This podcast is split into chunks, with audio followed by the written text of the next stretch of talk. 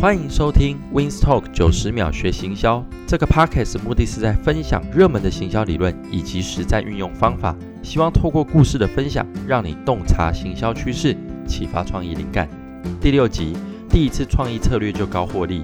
一位国外的企划专家说，每当我帮企业产品做策划行销时，最好选择开先河式的创意策略，因为在人们心中啊，第一最容易被记住，也最容易被客户选择，是一个能让企业用较小资源换得不可估量效益的方法。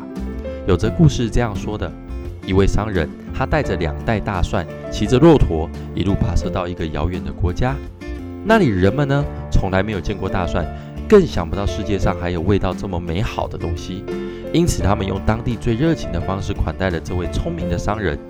临别时呢，还赠予他两袋金子作为答谢。另外有一位商人，他听到了这件事之后，不禁为之动心。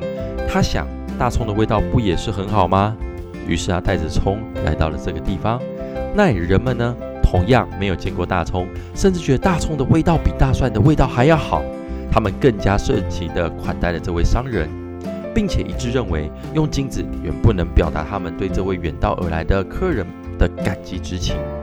经过再三的讨论，他们决定赠予这位朋友两袋大蒜。